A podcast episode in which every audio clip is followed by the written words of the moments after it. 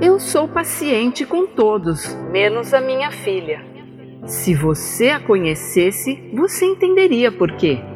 Existem exceções nos mandamentos das Escrituras?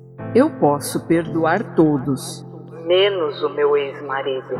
Por mais difícil que seja, da perspectiva humana, quando Deus nos dá um mandamento, Ele também nos dá a graça para obedecê-lo.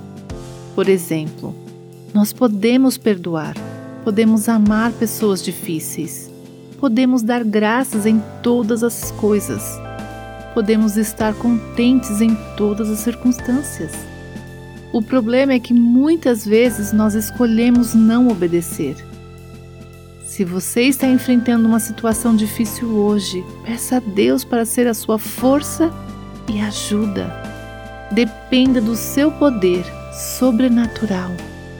Como lemos em 1 Tessalonicenses 5, 23, 24, que o próprio Deus da paz o santifique inteiramente, que todo o espírito, alma e corpo de vocês seja conservado irrepreensível na vinda de nosso Senhor Jesus Cristo. Aquele que o chama é fiel e fará isso.